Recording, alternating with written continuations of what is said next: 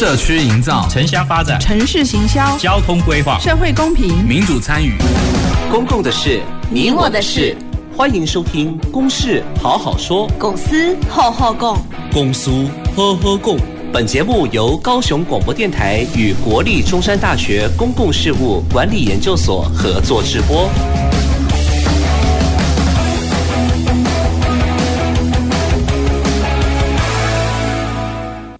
各位听众朋友，大家好，欢迎收听《公事好好说》。本节目由高雄广播电台与国立中山大学公共事务管理研究所联合制播。我是今天节目主持人，呃，国立中山大学公共事务管理研究所助理教授谢旭升。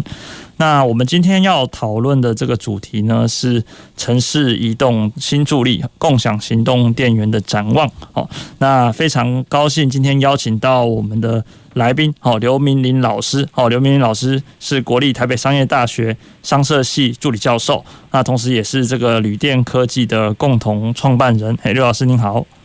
主持人，各位听众朋友，大家晚安，我是旅电科技的刘明霖，大家好，好，非常谢谢刘老师今天担任我们的这个来宾。好，那我们今天要谈论的这个主题呢，就是跟共我们的共享经济，哦，是一个非常密切的一个主题啊。好，那其实为什么要谈论？共享这一件事情哦，那其实因为我们这个呃都市化，或者是人口持续成长哦，那资源哦，这个地球上的这个资源其实是有所限制的哦，那所以就发展出了这个共享经济哦，那它其实也是二十一世纪在经济领域上面的一个代表概念之一啦。哦，那它其实是利用这种呃所谓的呃其中一项特色哈，就是伴随着这个科技发展，是利用这个互联网的科技哦，使资源能够受多数人哦所共同使用，好让这个资源能够。更有效率的，那更呃考虑到这个环境环境的永续性，好那。怎样这样的一个方式来去利用？同时哈，如果是一个好的共享经济的话，它同时也能够节省到使用者的这个使用成本。好，那这个是共享经济的一个主要的价值啊。那这个概念它其实呃开始慢慢被用在各式各样的资源上哦。例如我们举些例子，好像是这个空间上的这个共享的餐呃仓储啊，或者是厨房啊，或者是住宅啊，或者像我们交通上面的这种共享的单车啊，共享的汽机车啊，或者是网。网络上的一些共享的平台，甚至是我们今天要关注的这个主题哦，就能源上的这个所谓的。共享充电站，哦，这样的一个议题，好，所以这样的一个经济模式，它其实慢慢的，其实你可以看到说，不只是说，诶，人类的这个城市生活啊，慢慢去创造出一些新的科技、新的经济模式，同时呢，这些科技和经济模式也会反过来去慢慢的，好，形塑我们的城市生活，好，所以，呃，其实我们过去可能在空间配置上啊，可能会在城市的空间的利用上，可能会比较强调所谓的哦个体的这个私有化，好，那但是我们其实，在我们刚刚前面谈论的这个主题上面，其实会慢慢朝向所谓的开放性、易达性。好，那这个东西其实怎么样？就是呃，我们可以想象一个我们未来的一个城市生活的样貌。好，那我们可以想象一下城市里面的市民是什么样的一个形象？哈，他是怎么样子利用着这些共享资源？好，例如说骑着这个共享单车啊，哈，那手机可能充着共享电源，好，用一种更有效。更有效率，同时也是一种比较便宜的这样的一个方式哦，来去完成他们的日常的生活。所以，我们今天其实可以看到说，诶，但是我们在生活周遭还有非常多的这个哦呃领域啊，非常多的这个面向，还是有这个哦呃，就是说我们这个共享的概念还是有各种各样的一个发展的可能性哦，甚至说我们其实还是有一点模糊的哦，所以我们今天才想说来去讨论。这样的一个主题，好，就是说我们可以想一下，说这个共享经济能够带给我们什么样的一个生活，好，那所以我们今天就从这个呃共享行动电源这件事情，好来去谈起，好，那这边首先我想要请教这个刘明霖老师，哈，就是说，诶。关于您是这个呃共享电源的这个共同创办人，然后那就旅电科技的共同创办人。那我想要请问一下，当初是基于什么样的一个契机和市场观察，所以推动了共享行动电源这件事？哦，因为我也拜读过您在这个 idea 上面的这个文章后，你提到这个创新里面很重要的一点是说，不只是要呃提出一个就是现在的市场上哦所没有的哦条件的这样的一种。哦，是呃呃创新哦，那同时也要能够有这一个呃利益的这个哦呃考量哦，就是说它要能够带来利益，带来这样的一个商业模式哦，所以当初呃是旅电科技是用什么样的一个哦市场这样的一个观察哦，那什么样的一个契机发现说可以来去推动这一件事情，来去推动共享行动电源哦，那大概服务的内涵大概是怎么样，以及就是说这个服务在推出之后，那市民的生活在未来它可以有什么样的一个受益哦，受益的这样的一个面向哦，那这边请教刘老师。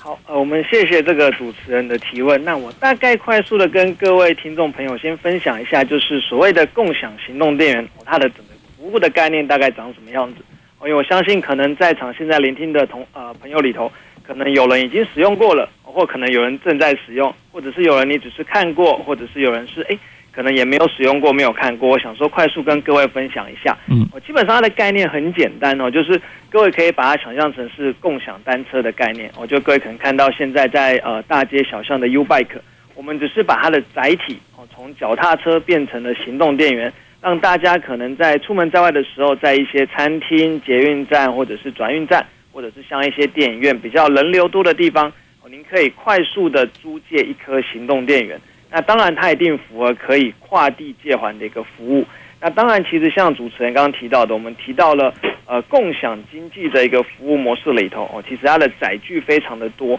那当时呢，为什么我们的团队会选择行动电源？是因为说我们观察到了一件事情哦，其实，在最近这几年，大家会发现说，很多的企业或者是商家都在推这种数位的转型嘛。不然说，现在很多的企业也不断的在努力当中。那我们其实观察到了一个痛点哦，就是大部分哦很多的服务在数位转型的过程当中，一定都会建立一个自己的 APP 或者是可能在 Line 里头有一个 Line at 的一个服务账号。那这一些呢，其实都会让大家在手机的使用量哦会特别的增加哦，那甚至电量其实流失的就会比较快。那后来我们就发现到说，诶，早期大家追求的是。要有一个免费的 WiFi 站啊，或者是到现在可能四 G 的吃到饱哦。那当网络的连接不是问题的时候呢，后来我们就考量到了，诶，可能在手机的使用下，其实电量能不能适时的补足，反而会是一个另外一个重点哦。所以那时候我们跟团队里头其实研究到了这样子一个市场的需求性，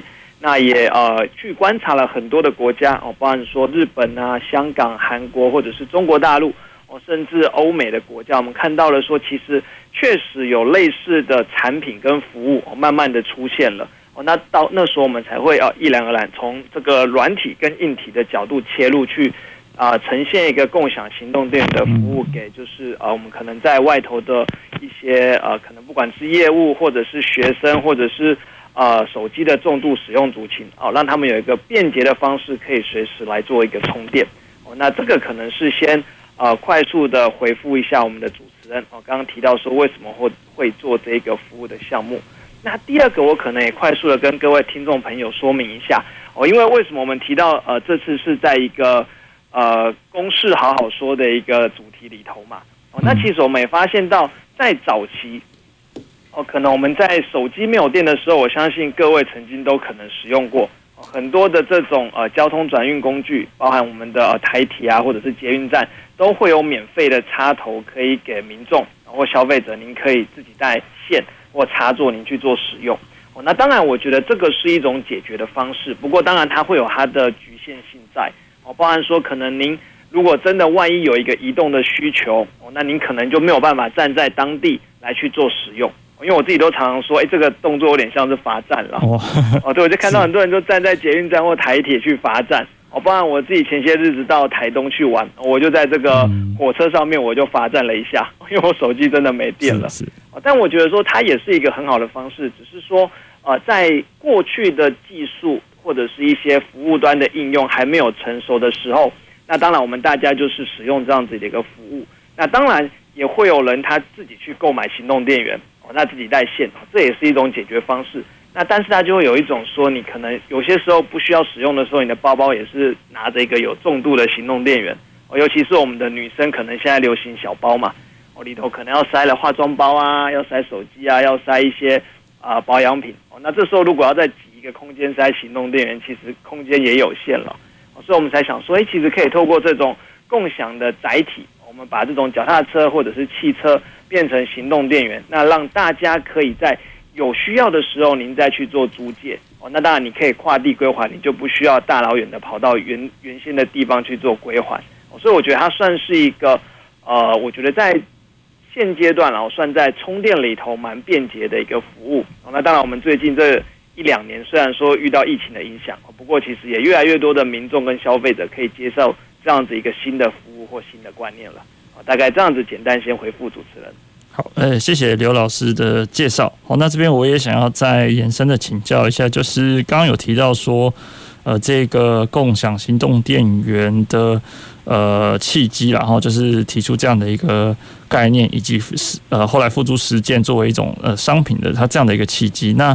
呃也提到了一些挑战，哈，就是说。那当初在评估这件事情的时候，就是说，因为其实呃，它其实共享经济就会跟一个呃私有化的这个经济做一个呃，应该说做一个抗衡嘛，哦，所以就会变成是说，那这里来讲的话，就是诶，可能消费者他会有自己的这个行动电源，哦，那当初有没有做过什么样的一个考量和评估，说，诶，其实这里面是可以找到一个这样的一个创新，哦，创新的一个呃商品，然后进入到这个市场的这样的一个考量，那。第二点就是说，诶，刚刘老师有提到说，其实我们有时候出国的时候也会看到说，诶，其实国外已经蛮普遍有这样的一个服务，然后那甚至他们的呃据点也布的蛮广的，然后就是这个共享行动电源的据点。好，那在国外的这个他们的一些呃推动的这样的一个。呃，成功的经验大概是怎么样？或者是说，他们有碰到一些相关的这个挑战，就是关于国外的一些在推动这种共享经济啊、共享行动电源的这样的一个状态，大概是怎么样？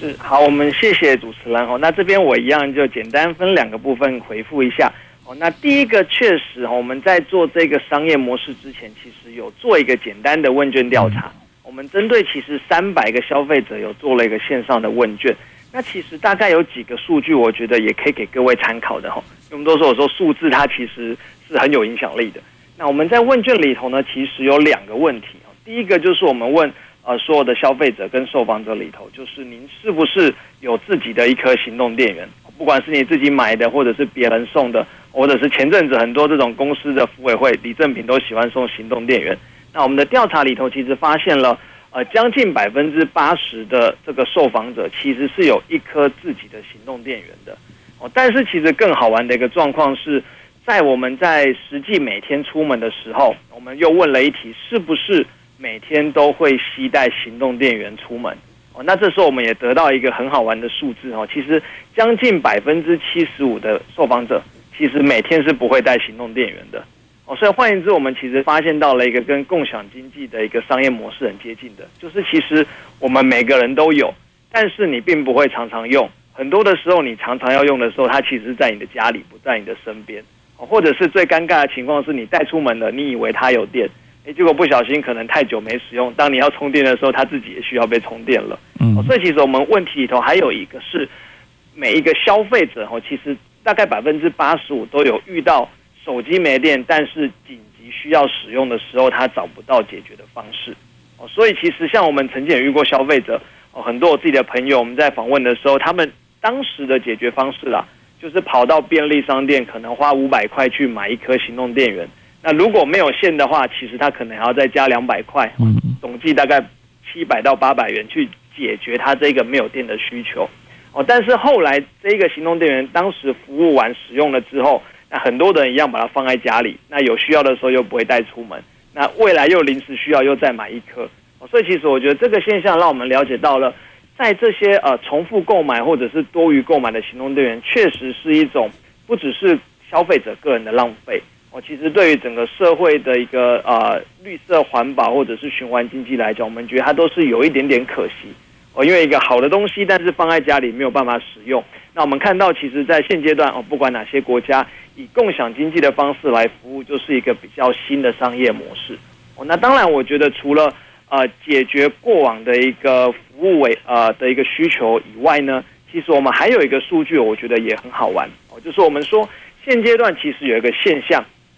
哦，可能各位听众朋友或主持人大家都遇过，就是每天的充电次数。哦在以前可能我们手机没有这么常使用的状况下，哦可能我们一天只要出门的时候你的电量是一百 percent 哦，那你用完了一天回到家，可能至少都还有个三十到四十 percent 哦。但其实像我们呃早些有提到说，在现在数位转型哦，不管是你要聊天、办公，甚至现在线上会议用 Zoom 或者是 Google Meet，都会让大家的手机电量耗得非常快哦。所以其实现在大部分的人，我们问到了。有将近百分之八十的这个受访者哦，每天是充电两次以上的。换言之，在家里充到百分之百已经不足够使用了。哦，他在回家之前可能需要在呃公司或者是学校或者是其他地方哦，可能捷运站他需要去借个电去帮手机做充电。那甚至有百分之三十的消费者是每天要充电三次以上的。哦，所以我们觉得以现在来讲的话呢。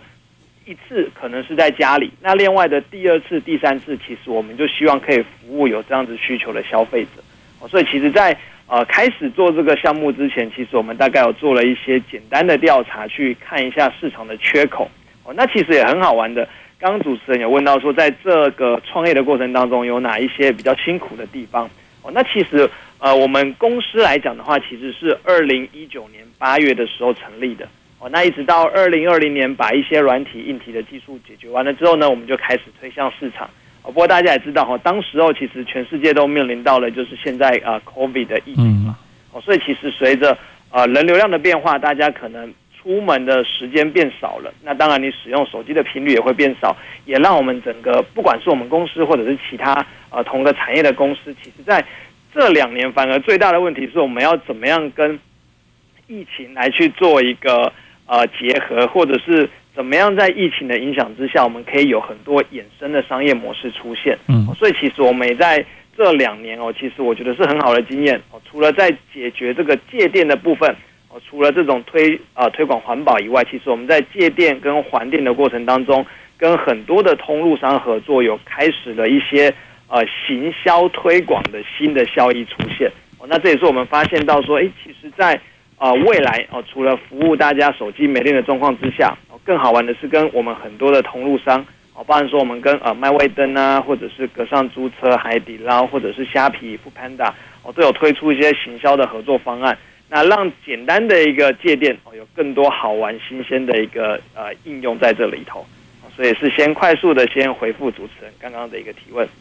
好，谢谢刘老师。那关于行销推广这个部分，我们稍后可以再进一步的去呃有一些细节上的一些呃谈论。好，那这边的话，刚刚刘老师讲到一个概念，我觉得很好，就是呃。就是关于这样的一个共享经济哦，那它同时除了这个考虑到说，诶，可以让使用者这个更有呃符合使用者的需求以外，它同时又顾及到这个公共的这个利益哦，那这时候它就可能会产生一个这个公共利益和私人利益的这个呃共同的促进的这样的一个作用哦，那所以呃它就会变成是呃不只是说诶。那可能政府他可能也会想要推动这种共享经济，那同时这个共享经济在市场上哦又是可以运作的哦，那这一点就是可以看到说是，诶，共享行动电源也有这样的一个特色哦，尤其是刘老师刚刚提到说，诶，很多的这个受访者他们其实有行动电源，那但是其实呃并没有去呃那么长的去做使用哦，就是说持有跟使用哦这两这两件事情之间的这个。落差哦，那其实是这共享经济可以介入的这样的一个缺口。因为我自己也在做一些这个关于这个嗯运输方面的这个研究，那其实有时候也会关注到这种呃私有化的这种汽车哦。那呃有时候我们会认为这样的一个呃就是私有化汽车的使用可能会产生一些环境的问题啊，或者是公共空间或者我们讲道路的占用的一些问题哦。那其实我们也可以发现，在一些调查里面也可以。知道说，诶，其实一台私有化的这个私人的这个汽车啊，哈，就是它真正哦从买来然后购入以后哈，真正被使用到的时间的比例其实非常少哈。那大部分哈百分之八十以上的这个车辆哦都是处在一个停着的这个状态。哦，所以这里面就是也有类似的一个概念哦，就是说这些呃有时候这个私私人的这样的一个财货哦，那可能会呃不见得在资源的运用上会那么的有。效率哦，那这个我们又可以从两个方面来去考量哦，就是说刚刚讲的这个呃使用者的这个成本考量啊，以及这个呃所谓的刚刚刘老师有提到这个社会资源这方面的这个考量，所以我觉得这共享行动电源它也有一个这样的一个特性哦，辨识到一个这样的一个市场的这个缺口，所以呃进入到现在的这样的一个市场的这个状态里面来。好，那这边我想呃请教一下刘老师，就是说。呃，目前这个旅电科技在这个共享行动电源的这一个呃布局上，大概是怎么样的一个发展？哦，因为我也有稍微查了一下，我发现我家附近的这个 OK 的便利商店也有你们的这个共享行动电源。那你们在呃布点上的一个呃推展的，就是可能呃呃碰到的一些挑战啊，或者是说呃一些策略，大概是是怎么样啊？就是可以请请教一下刘老师这样子。好吧，呃，我们谢谢主持人的提问哦。其实我们在布点的过程当中，其实我觉得，呃，在很多的场域其实都蛮适合的啦。尤其像我自己在要做这个项目之前，其实我到其他的国家看过，嗯，尤其是像呃香港跟中国大陆，其实他们很多的通路基本上很多只要有门牌号码，消费者可以自由进出了，它都会有这样子的服务哦。但台湾其实我们呃，因为我觉得资源是有限的，所以我们在刚开始拓点的时候呢，我们反而是先看到。呃，到底是哪一些的使用者或者是民众比较会使用到这个服务？那我们再去依他们比较常出没的场域，我们去设置这样子的机器。哦，所以其实啊，我们后来其实观察到，目前针对呃台湾在使用这种共享行动电源的服务里头，我们自己的观察大概有三类的消费者，哦，其实它的使用量是比较高的。哦，那第一个其实是。呃，如果他平常都有去搭这种大众交通工具的一个民众哦，或使用者哦，因为其实我相信大家如果在搭捷运或公车或呃搭高铁、台铁的时候，哦，如果你抬头一看，除非你自己在划手机，不然你抬头一看，你应该看到将近我们不要说百分之五十了哦，我觉得大概有百分之七十到六十左右的民众，他可能是在低头划手机的哦。那这个时候其实他就比较容易去注意到自己手机的使用量。可能比较多，那电量就比较需要补给。哦所以我们发现到说，其实有平常在做大众交通工具，尤其是时间可能超过呃二十到三十分钟以上的人，其实是一个蛮有稳定需求的人。哦，像各位如果搭高铁，可能你会发现说，啊、呃，你可能搭个一个小时好了，你在上面可能百分之一半以上的时间在滑手机，你的需求量就会很大。哦，所以其实像我们家在一开始就在呃。全台湾的这种呃国光客运或者是格上书车，或者是像说在转运站这种地方去做一个合作，我觉得它是第一块呃一直很稳定维持的一个使用者。那第二块其实我觉得跟呃这些民众的手机的充电跟使用习惯会有一点影响。哦，那其实我们观察到以台湾来说哦，在呃男性跟女性充电的习惯是非常不一样的。好像我自己呃是男性嘛。所以通常我自己在家里，我如果手机没有在使用的状况下，我应该都在充电。所以其实我出门的时候，我的电量一般来说都是大概八十 percent 或九十 percent 以上，我大部分可能都百分之百。但是其实如果各位听众您是女性，或您家里有女性的的家人的话，其实您可以观察看看。像我自己也常常这样观察哈，蛮多的女性消费者，哦，年龄可能介于可能十五到四十岁之间，哦，他们在充电的习惯上面比较不一样。很多人说，他们可能在家里并不是一直让手机充电哦，可是他还是无时无刻在使用哦。这时候他们其实要充电的时候，就会发现，诶，可能他的电量要出门的只剩五十或六十的 percentage。那这时候他出门再加上使用，很容易就没电哦。所以我们刚刚提到这一些十五到四十岁的女性消费者哦，是一个很大的族群哦。那当然，在过往他们可能就是自己带一个很重的行动电源哦，那可能带在身上。那现在来讲，我们就在这一些啊、民众比较常出没的场域，我们有这样子的一个服务。我包含说，他们可能常常逛药妆店哦，所以其实像呃，现在有些同行在可能屈臣氏、宝雅或者是日药本铺哦，其实就有这样子的一个服务提供给他们做使用哦。那包含当然说，女性比较常逛的百货公司啊，或者是一些娱乐性的场所，像电影院哦，都是我们依据呃这样子的一个数据来去做观察到的。那第三个，其实我觉得是针对可能手机游戏或者是一些呃电子产品哦，三 C 产品的一些重度爱好者，包含说可能他出门的时候呢，除了手机以外，可能会有第二、第三个电子装置跟着他，哦，包含说穿戴装置啊、相机啊，或者是平板，或者是蓝牙耳机之类的。哦，以这样子的用户呢，其实也会蛮是我们的重度消费族群的。哦，那这一群人呢，其实我们发现到，他们通常在某一个定点使用手机的频率还蛮高的。嗯，可能会在咖咖啡厅可能去做使用，可能玩手机游戏，或者是开会听音乐。哦，会在一个定点的餐厅或咖啡厅。哦，所以其实我们第三阶段的布点就比较往一些比较连锁性的餐厅或者是一些文青的咖啡厅，我，去做一个合作。哦，那确实，我觉得，呃，在这两年的一些呃使用者的观察，或者是通路的回馈，我们确实也慢慢去抓到刚刚这三个族群他们在呃充电的需求，还有出没的场域，哦，那去陆续的做一个布点的合作。哦，大概以上先回答主持人的提问。好，呃，谢谢刘老师对于这个嗯。在市场调查上的这个分析，还有这个分享哦，那确实就是在呃新的这个商品和创创新要导入的时候，确实要有这样的一个呃比较扎实的这样的一个市场调查。那刘老师刚刚也介绍了非常多的这样的一个他们在市场上的观察，甚至是问卷调查的一些数据，好来去呃支持这样的一个共享行动电源的这个推出了。好，那刚刚可以看到说，诶，我们可以从几个。角度来去看，就是看到说市民朋友们的这个生活的这个需求哈，同时它是一个市场的观察，但同时也是对于这个呃市民朋友们日常生活中的这个需求的这个观察哦，像是这个通勤族啊哈，或者是诶这个因为这个社会经济的特征哈有所差异哦，所以呃朝这个方向来去考虑他们的需求哦，甚至是包含这个手机使用的这种哦方式有所不同哦，所以。呃，作为这样的一个呃共享行动电源可能布点的这样的一个考虑，好，那呃我们呃之后可能也会，我们之后也会再谈论一下，就是说，诶，可能在如果之后啊，像这样的一个共享行动电源的布局和扩大，哈，那它所需要的这个技术，哈，或者说我们现在讲的这一个呃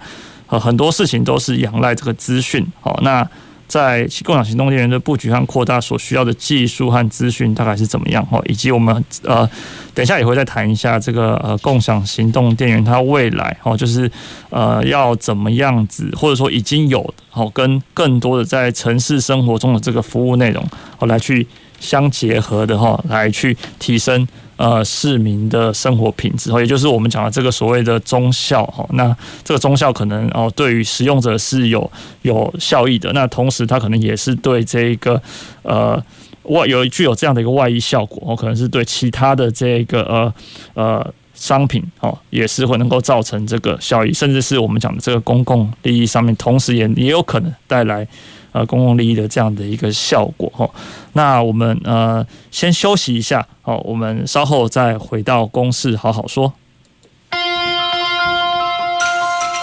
走进时光隧道，踏遍每个街角，城市的璀璨风光，高雄广播陪伴你探索。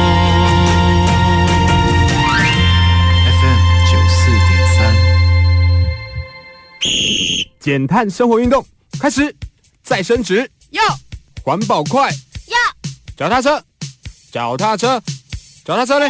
报告班长，脚踏车被它的主人骑出去了啦！减碳生活新主张，平时节约用水用电，多走路或搭捷运、公车、脚踏车等绿色交通工具。上班时可使用双面列印或再生纸影印资料，休息时间电脑开启省电模式。这些小动作都可以让地球更健康哦！节能减碳运动，生活处处可行。高雄九四三邀您一起来。目前已进入汛期，这也是台湾最容易遭受台风、水灾、土石流侵袭的时期。虽然汛期带来丰富的水资源，但也可能引起洪涝灾害。请民众留意气象资讯，加强居家防灾准备。请疏通水沟、下水道，以降低汛期带来的灾害损失。掌握及时防灾资讯，请上经济部水利署防灾资讯服务网或下载行动水情 App。多一分准备，少一分损失。以上广告由经济部水利署提供。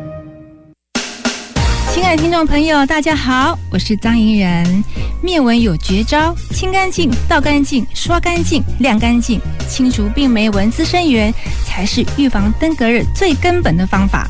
请大家做好环境整顿，落实巡、倒、清、刷。相关疑问，请拨打免费防疫专线一九二二。欢迎继续收听高雄广播电台 FM 九四点三 AM 一零八九。大家好，我是田之学医师，提醒大家五个防疫好习惯：一、每日量体温，不适速就医；二、口罩要戴好，脏污要替换；三、正确勤洗手，不碰眼、口、鼻；四、距离要拉开，病毒不传染；五、环境常清消，空气要流通。维持防疫好习惯，可以帮助我们察觉身体的不适，降低传染疾病的风险哦。有政府，请安心。以上广告由行政院与机关署提供。随时陪伴着你，你最好的默契，空中串联一起，分享点点滴滴。九十三，九十三，九十三，你最默契的电台。公共的事，你我的事。您现在所收听的是高雄广播电台与国立中山大学公共事务管理研究所合作制播的《公事好好说》。各位听众朋友，大家好，欢迎回到《公事好好说》，我是今天节目主持人谢旭升，那以及我们今天邀请到的来宾刘明林老师。各位听众朋友，大家晚安，我是旅电科技的刘明林，大家好。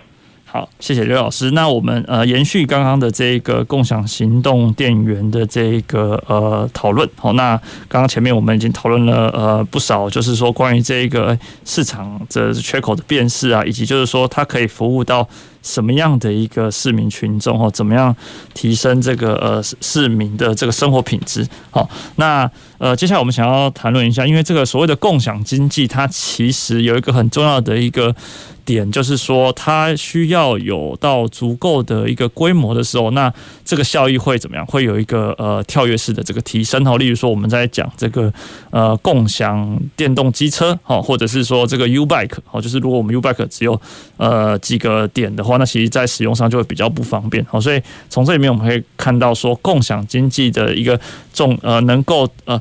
在有持续性的这样的一个。发展，那同时能够带来比较高的这个效益的哦，那其中一部分就是说它必须要达到一定的这个规模哦，那所以这边我也想要请教呃刘老师哦，就是关于这个共享行动电源的这个布局哦，那或者是说它在扩大它的这个布局的时候，它所需要的一些技术或者是说资讯上面的这个资源哦，大概是怎么样，或者说有什么样的一个呃拓点的这样的一个策略哦，那这边请教刘老师。好，我们谢谢主持人。那这边大概分几点跟各位听众朋友做一个分享哦。第一个，当然我觉得，呃，撇除掉一些策略面来讲，我觉得在呃本身的这个硬体跟软体，我觉得当然一定要有相对的稳定性。因为大家都知道，其实共享经济很多的时候它都是靠这种手机的 APP 来去做一个使用，所以这个原生来讲的一个软体的稳定性或者是它的便利性，它的 UI UX 的一个设定，我觉得其实蛮重要的。哦，那其实刚好我们公司在这方面哦，刚好有非常有经验的合作伙伴来去做一个服务跟协助哈。那不过其实我们也是花了大概半年的时间，不断的去做调整哦，才有达到现在这样子的一个服务的品质。那第二点，其实我觉得以呃共享经济来说的话，在不管是借电站，或者是我们看到现在可能是一些 U Space 或者是 Go Share、WeMo 来说的话，其实我们某种程度都在服务两个消费族群。哦，其实不只是终端在使用这种我们服务的人而已，其实很重要的反而是我们合作的通路跟场域也是一个重点。哦，因为大家都知道说，其实呃共享经济的外溢性取决于你的数量有多少。那我们当然不太可能像特斯拉，我就凭空生有，我就建很多的充电站了。我们很多的时候，像刚刚提到的，跟一些便利商店或者是呃餐厅或者是百货公司合作。那这时候呢，他们一定会第一个问我们问题，说：“诶，其实我们店里呃这个设施都已经有插座啦，给消费者可以免费使用嘛？那为什么我们还要有你这样子的一个服务呢？”我觉得这是我们在一开始其实遇到一个蛮大的一个呃需要挑战的目标。像我们刚刚提到的，在过去的台湾的市民可能已经习惯了自己携带线跟插座啊，或者是自己带行动电源。那这时候当有一个新的比较好的方式的出现的时候，这一些呃可能通路会去询问我们说到底要怎么解决。嗯，所以其实呢，我们啊、呃，当然我觉得除了说一个服务品质的提升以外，更重要的就是我觉得在这个资讯这个能力的配合程度或行销的配合程度，其实就某种程度取决了这些合作的通路场域要不要跟你合作。哦，那为什么我们家有有呃？机会跟像麦味登或八十五度 C 或海底捞这些比较知名的餐饮做合作哦，在于说我们把呃消费者在这种借电哦，甚至是还电的这个动作呢，都让它跟通路的这种品牌的露出或者是行销产生一点关联哦，包含说我们在呃行动电源本身或者是机台的外观，我们都有依这些品牌商去做一个刻字化哦，像各位如果您到麦呃麦味登去借电的时候，就可以看到有他们 logo。或者是各档活动的行动电源，那里头无形当中它就是一个行销资讯的曝光哦。那当然，后续我们也把你借电可以取得免费的借电券，或者说我们跟呃圣博店猪排有合作哦，借电你可以抽猪排券哦，让消费者其实以前大家可能会觉得，哎，我手机电量可能低于二十 percent 已经亮红灯了，你才想借电哦。但是透过现在的一些优惠或者是一些呃体验式的活动哦，可能有些消费者。剩五十 percent 或剩六十 percent，可是因为有一些诱因，他就会想要去借行动电源。我就像我们可能在很多的商圈，我看到这种转蛋机或者是这种娃娃机，哦其实你本身家里可能完全不需要，但是你看到你可能就会手痒，想要用，想要去这个投币一下。我们就想要把这样子一个趣味性的东西放进去。所以像我们家在呃今年其实就有通过一个呃。台北市产发局的一个技术研究案，哦，就是我们把这种借电跟商圈的游戏化结合在一起，哦，让这种借电还电的过程当中有更多的行销意涵，哦，不管是抽奖、促销、优惠券，哦，等等的东西放在这里头，哦，那我觉得这个就是在呃消费者哦能不能愿意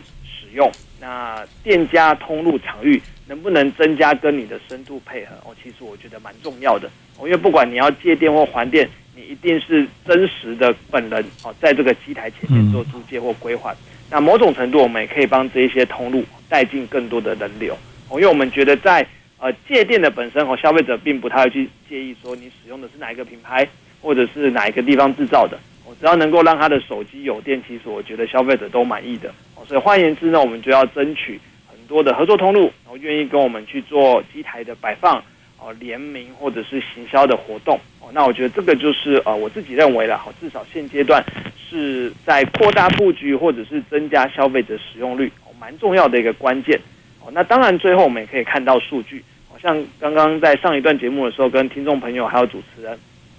分享了很多我们在呃消费族群的掌握或者是通路的一个筛选，哦，其实很重要的，我觉得呃数据是。共享经济载体里头，我觉得蛮重要的一个呃判断的依据哦。当我们在所有的行动电源借跟还的时候哦，包含时间、地点，哪一个用户，我们都在后台可以有一些资料的一个调查哦。那其实久而久之，大概就可以知道说，呃，哪一些通路的形态呃比较多人借，还是比较多人还哦。像其实老实讲，便利商店的合作，我们发现其实归还的这个比重反而比较高。哦，因为当便利商店的营业是二十四小时的时候，哦，有些人可能在凌晨或者是比较晚的时候想要归还行动电源，那这时候其实便利商店哦就是一个最好的选择。哦，所以其实透过这样子，我们也是无形当中让便利商店在离峰的时间呢，有消费者啊愿意去还行动电源，那走进去，那可能如果刚好看到一些啊暑假的档期活动或者是买一送一的饮品，哦，增加他一个销售的机会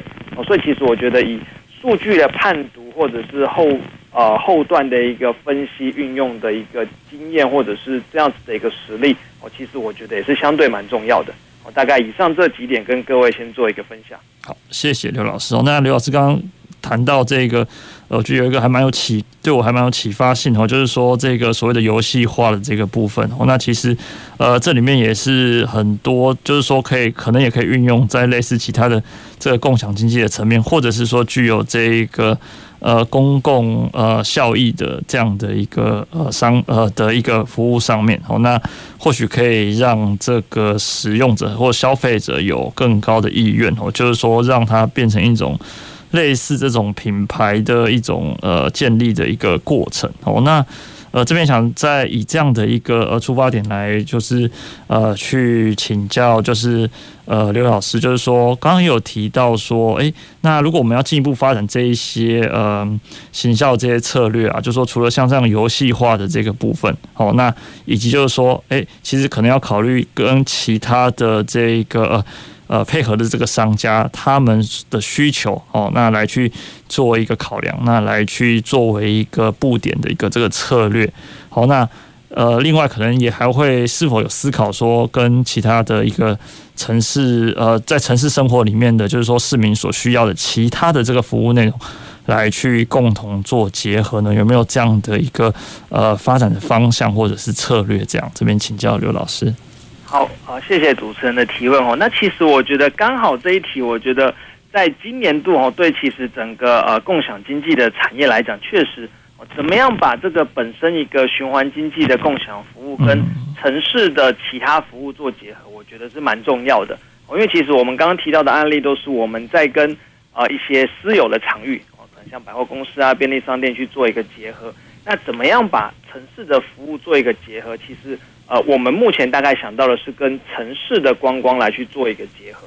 因为其实我们都知道，呃，近期因为疫情的关系嘛，哦，其实大家没有办法随意的出国，哦，那其实也促成了其实国旅很多可能人流量可能更高于以往，啊，需要有一些新的服务推出，哦，那其实很多的县市政府也在往这方面做努力，哦，所以其实呢，我们公司在今年度其实也很荣幸的哦，被这个。经济部中小企业处哦里头一个新创采购案，选择是一个行动电源服务的一个采购的一个绝标厂商，我们觉得还蛮荣幸的。那这里头其实我们呃，我觉得很重要的一个关键是我们在行动电源的使用里头，哦跟城市的观光去做一个紧密的结合。哦，那怎么说呢？那当然我们还是回馈到以我们家的优势来说，哈，其实我们的软硬体是自己的研发，所以它的可变动性比较大，所以各位在。未来我觉得相对会有机会在我们合作的县市政府里头，然后您可能可以在一些观光景点看到是依据这个城市去做客制化的行动电源。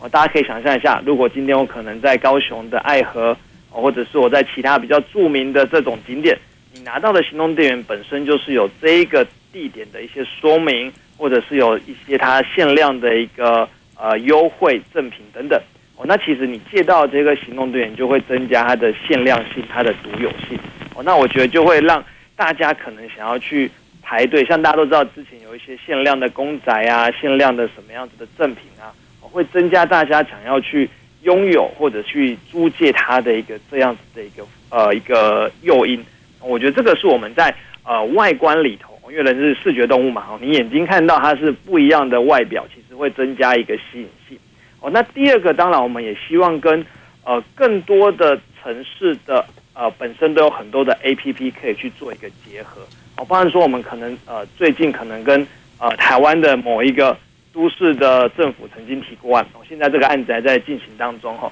我们希望可以把，哦，因为现在大家都呃鼓励就是县呃各地的民众可以多多使用县市政府的 APP 嘛，我们就把它使用 APP 的这个频率跟借电的这个次数给它绑。绑斗在一起，啊，就是说，如果你借电的次数越多，哦，你可能可以得到一些回馈的点数，哦，那这个点数可以让你应用在城市的其他 APP 里头，可以去做一个服务，哦，其实有点类似点数加购的概念了，哦，那其实呃，这个也是我们跟呃很多的品牌合作所呃累积下来的经验了，哦，包含说我们最近跟虾皮也做合作，哦，让虾币可以去跟我们家的借电券去做一个合作，哦，那我们也希望把这样子的一个。呃，商业模式复制到说我们的借电的这个次数，啊或者是这个券，可以跟某些城市在推广的东西可以搭搭结合在一起，哦，让民众在呃使用各个县市政府主推的服务的过程当中，我还可以得到我们家的一个免费借电券，哦，那也是同步推广这种循环循环经济的一个意识吧，哦，所以其实我们在这方面其实也在陆续的去做一点布局，那如果呃顺利的话。也许在接下来的第四季，哦，应该会有一些呃相对应的活动出来，可以让各位呃去去检视或者去体验这样子一个服务哦。那其实也回馈到刚刚主持人提到的说，在城市的服务，其实大家如果仔细去关注哦，其实前大概十年吧哦，可能大家很多城市都在主推有免费的 WiFi 嘛。好像我们可能过往会知道说，哎，可能台铁的某些站有免费的 WiFi，高铁有免费 WiFi，哪些县市政府的行政机关有免费 WiFi？哦，那到现在呢，其实，呃，我们刚刚提到的嘛，当你手机有了网络之后，电量能不能 support 你的使用，反而也是一个很重要的事情。哦，所以其实确实我们现在也在跟呃部分的呃公家机关哦，在在谈论说，怎么样我们可以建置免费的租借站。让民众可以来去做使用，像可能最近大家报税，如果你是用相对应的 APP，或者是你要去用，呃，现在确诊有这种线上门诊的部分，哦，其实都是会让你的手机使用比平常还要多，哦，那这时候其实除了民众自己付费，哦，有没有可能公家单位可以借着免费建置这一些充电站啊，让民众可以免费的使用，哦，也是我们在呃下半年一个努力的目标，哦，那当然也是希望说由政府来带头去。大家做这样子一个循环经济啊，共享的一个意识。那我觉得在呃这样子多元化的结合之下，我觉得在未来其实大家对于共享行动电源的服务的使用，我的习惯度，我觉得应该都会陆续的增加当中。大概快速的跟各位做一个分享。好，谢谢刘老师哦。那刚刚刘老师提到，就是说，哎，其实呃这样的一个共享行动电源，它其实。可以跟这个公共利益有一个蛮紧密的这个结合哦，就是刚刚提到，就是说，诶，其实跟城市的这个观光啊，其实它可以考虑说，诶，怎么样子去建立跟城市的品牌，然后，就是城市自己的品牌，哈，例如说像星巴克，它也有这样的一个呃，就是说会导入一些这种呃，就是个别的这个城市的这一些意向，好，那所以刚刘老师也有提到这样的一个例子。哦，那可以来去增加民众对于这个可能对于这个城市的一些呃呃认同度或者是喜好的这个程度等等。然后，那来去做一个导入。哦，那里面也提到了一些蛮新颖的这个新颖的这样的一个概念哦。其实呃这样听起来好像大概可以感觉到说呃这个呃共享的这个经济，或者是说在这个呃手手机或者是网络的这个时代里面，可能它有点改变了我们的呃过。去的城市的所谓的呃市民的这个移动力的这个呃判断的标准，有时候我们会想说，哎，就是他可能跟他拥有的交通工具会有关啊，就是说，哎，他的城市的移动力是怎么样哦？就是可能跟他拥有的交通工具，或者是呃他使用什么样的交通工具可能会有关。哦，那现在我们也可以看到说，在呃手机变成生活的这个一部分的时候，同时我们也必须要考虑到说，哎，他的手机的电源能不能够支持他在城市中的移动？好，那所以就是呃，城市的移动力，那也可以透过这样的一个呃共享行动电源的这一个呃补充来去支持。好，那其中刘老师刚才提到了跟公益的这个部分有关，那就变成说，哎，政府其实可以来去考虑说，是不是呃带领呃带头去呃建置一些这种呃在。呃，公共服务哈，呃，所需要的这样的一个 location，这样的一个场所哈，来去呃有这样的一个免费的这个租借站，那这样的一个部分，它同时等于是可以扩大这个共享经济的这个布点，好，那可能在后续的这个呃建制，就是说拓拓点的这个部分，可能会更有更有帮助。好，那以上大概我们谈了这样的一个呃，跟这个城市生活的这个连结。好，那可以看到说，这个共享行动电源在未来还是有蛮多的这个面向可以去做一个发展。好，那这边想请教一下刘老师，呃，就是说在呃旅电科技的在推动这个呃共享行动电源，那目前在如果是要使用这个服务的话，大概是一个什么样的一个程序？因为可能有些市民朋友他们可能。呃，不见得有使用过这样的一个服务。好，那这边可不可以请刘老师跟我们分享一下？好，没问题。哦，这边我快速跟各位听众朋友分享一下哦，因为我们提到共享的这个经济嘛，很多的时候它大概都是自助式的使用啦。不管各位看到的可能是呃共享单车，或者是一些共享雨伞，或者是这种 GoShare 共享的机车停车格之类的，大部分我们都是希望让啊、用户可以直接自助式的使用。所以其实像我们这个旅店的。租借站也是一样哦，透过可能旅店科技的 APP 哦各位只要在这个呃 Apple 或者是 Google Play 的商店里头哦，你只要搜寻旅店哦，旅行的旅，电力的电哦，您就可以找到我们的 APP 哦。那你只要下载了之后呢，其实呃它就会直接我们是串接 Google 的地图，你就可以看到说在您的周遭有哪一些的行动电源租借站哦。那目前来讲，我们全台湾有七百个合作的通路哦，包含刚刚提到的一些比较指标型的通路哈。那只要您看到这个租借站哦，也许就在您面前，或者是你可以在我们的 APP 里头按导航，它就会告诉您该怎么走。那只要走到租借站的里头呢，其实呃我们都是自助式使用哦，只要机台上面都有一个 QR code 哦，因为这个疫情啊，大家现在他看到 QR code 都很会扫了哦。那其实你只要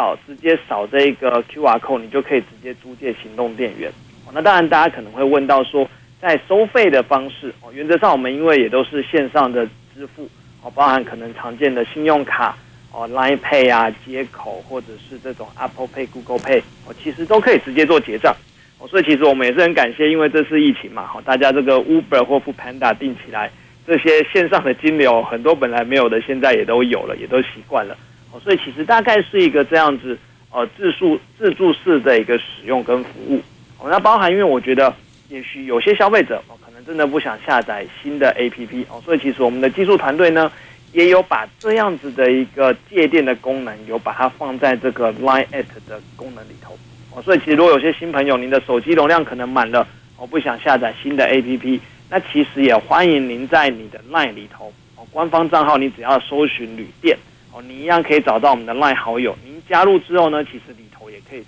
接做借电哦。那这也是因为我们提到在。呃，技术团队哦的一个努力之下，其实我们也都是不断的跟很多的功能串接起来。哦，那当然，其实刚刚主持人有提到一点，我忘了跟您回复哦。其实，呃，在这个城市的公益里头，其实我们自己也观察到，哦，现现在除了说，呃，有些消费者他的手机电量不足以外，我们其实自己也观察到一个现象，叫做呃超时充电的现象。那这个就是发生在我们刚刚提到的男性，像我自己。哦，因为我们自己真的很怕手机没有电哦，所以在家里或公司或开车的时候，我都一直让手机充电哦。所以有些时候呢，或甚至睡觉的时候，你会发现你的手机电量已经一百 percent 了，可是电量也不断的在充进去哦。那这时候我们觉得这个电就是浪费的哦，因为其实你手机已经满电了嘛，你不再需要了哦。所以其实我们也是希望透过呃共享行动电源租借站的设置，也减少这样子超时充电哦。因为只要你多充的这些电量是你不会使用到的。那它就是另外一种程度的浪费，所以其实我们也希望说，在这样子的一个借电站结合哦，除了帮助手机临时没电的民众或消费者哦，也是让这些每天都在帮手机充电，充到它其实已经电量超过的这些人，也是希望他们可以减少这样子的浪费哦，因为你也不要怕手机没电了，你在外头其实有很多这样子的一个借电站，我可以让你去借这种行动电源哦，就像其实在呃桃园市政府哦，他们有一个服务叫做。呃，奉茶的文化，我觉得可能各位如果不想在外头买手摇饮的时候想要喝水，其实桃园市政府他们有一些呃店家是可以提供免费的饮用水。那这个其实我们就是想把这样子的一个概念跟精神把它结合在一起。我我们也是希望让这样子奉茶的文化跟这种借电的文化，我可以同步推广，让大家有需要的时候再使用啊。那当然，在这种 APP 的。自助操作便利的一个设计，其实也是蛮重要的哦。所以像我们家，其实大概每一个月或两个月，APP 也都会进行一次小型的改版。我就是希望让它的使用更便利，能够多减少一个步骤，我们就多减少一个步骤哦。因为其实大家现在时间是宝贵的，我们都希望让大家可以在借电的啊便利程度，步骤越少啊越方便。其实是我们不断努力的一个宗旨。我大概快速的跟各位做一个分享。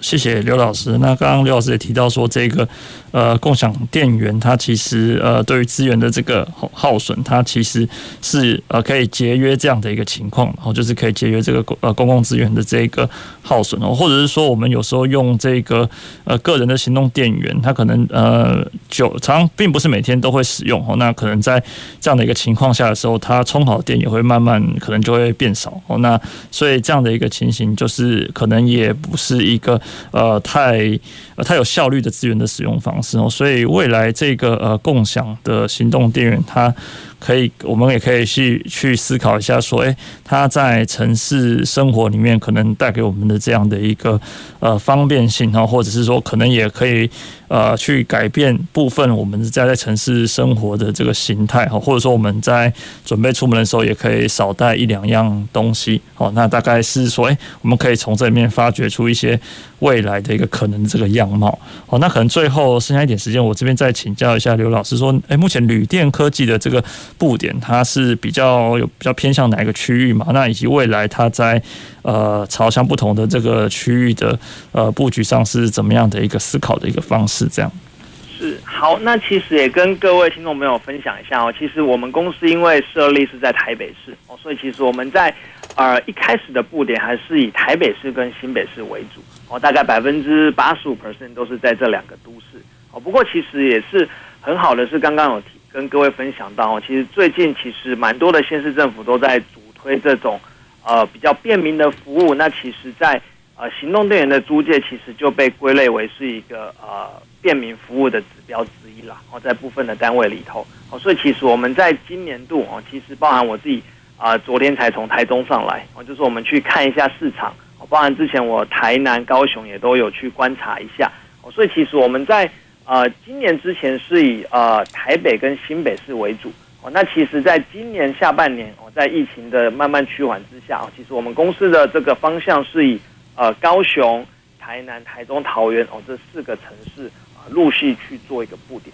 因为我们觉得呃在行动电源租借来说，可能一般人会觉得说，哎，其实是不是只是单纯的给观光旅游的这种观光客使用哦？其实倒不必然。像我们刚刚提到的，很多的时候反而是。呃，在当地在这个城市生活的人哦，每天他使用手机的频率越来越高哦。那其实如果这个城市都市有这样子的一个服务，其实对于一个呃可能市民的一个呃服务的品质或者是口碑，我们觉得也会有正面的影响啦。哦，那当然也搭配着刚刚主持人提到的，哦，最近可能 SDGs 或者是 ESG 在政府单位或者是企业单位，我觉得都是一个相对热门的议题。大家都希望在这一块有一些新力的贡献。那以我们呃行动队员租借旅店科技来说的话，我们确实也是在呃智慧环保这一块哦，尽量协助大家减少购买的浪费哦。因为其实刚刚主持人提到在呃电池，我觉得锂电池是个很好玩的东西啦。我觉得你太久没用，其实它的电量也会慢慢的消失。可是你太常使用，它也是会慢慢的减少。哦，所以其实怎么样在它呃固定的时数哦。稳定的使用，不要造成额外的浪费，我觉得蛮重要的。哦，包含说，其实电池、锂电池的回收也是我觉得一门学问啦。哦，跟我们可能常看到的宝特瓶的回收不太一样。因为锂电池如果没有好好的回收，哦，其实对于环境的污染，我觉得蛮重要的。所以其实也跟大家鼓励一下，如果你们家里有多余的电池没有要使用，千万不要直接把它丢掉。哦，很多的便利商店、超商或政府一些合作的回收站。哦，其实我们也都欢迎各位可以拿去做回收。哦因为电池如果没有好好的去做，呃，回收的话，对于环境的污染，我们觉得也是蛮影响蛮大的。所以这边也是跟各位稍微分享一下。如果真的你有多余的电池，我觉得您可以拿去便利超商去做回收。哦，那您可以体验一下这样子共享经济带给你的便利程度。最后，我也跟各位分享一个案例哦，其实。啊、呃，我们在使用模式来讲，不管哪一家厂商都是一小时收费的，我一个小时大概十二块到十五块不等，不同的厂牌的定价不一样。那因为我们家其实就有一个很忠实的消费者，哦，他其实我后来调了数据看了一下，其实他半年的时间就花了两千多块在借啊旅店的行动电源，如果加上其他家的可能更多。是，是、哦，那所以其实我觉得这个真的是太，我自己觉得是匪夷所思了、哦，所以我自己还特别打电话去跟他做一个访谈。那其实他给我的回馈就是，因为他觉得这是一个便利啦。因为我觉得消费者为什么便利超商现在这么的多，哦，连虾皮店到店都要开始做了。因为我觉得，呃，很多尤其台湾人，我们对于便利所换取到的时间或者是体验，我们是愿意支付费用的。只是过往可能没有这样的机会。那我觉得以现在来讲哦，在后疫情的时代，共享行动电源的建置越来越多，那大家这个手机的使用，我相信未来也一定是越来越多。那我们希望在不要浪费电量、不要浪费多余的电池的情况之下，大家可以开始去体验这样子共享行动电源带来的一个服务，或者是外溢效果，哦，甚至是刚刚主持人提到的，怎么样跟政府的这个城市的服务或观光做一个结合，我也是我们呃公司在未来很希望持续去努力的一个方向。好。非常谢谢刘老师，就是今天带给我们这个关于这个哦商业的这个呃创新思维，还有这个环境公益的这个相关的这个跟共享行动电源有关的这个分享。好，那我们今天节目就到尾声了。好，欢迎呃听众朋友下次再继续收听《公事好好说》。公事好好说节目由高雄广播电台与国立中山大学公共事务管理研究所合作制播，每周一下午五点三十分进行到六点三十分。谢谢您的收听。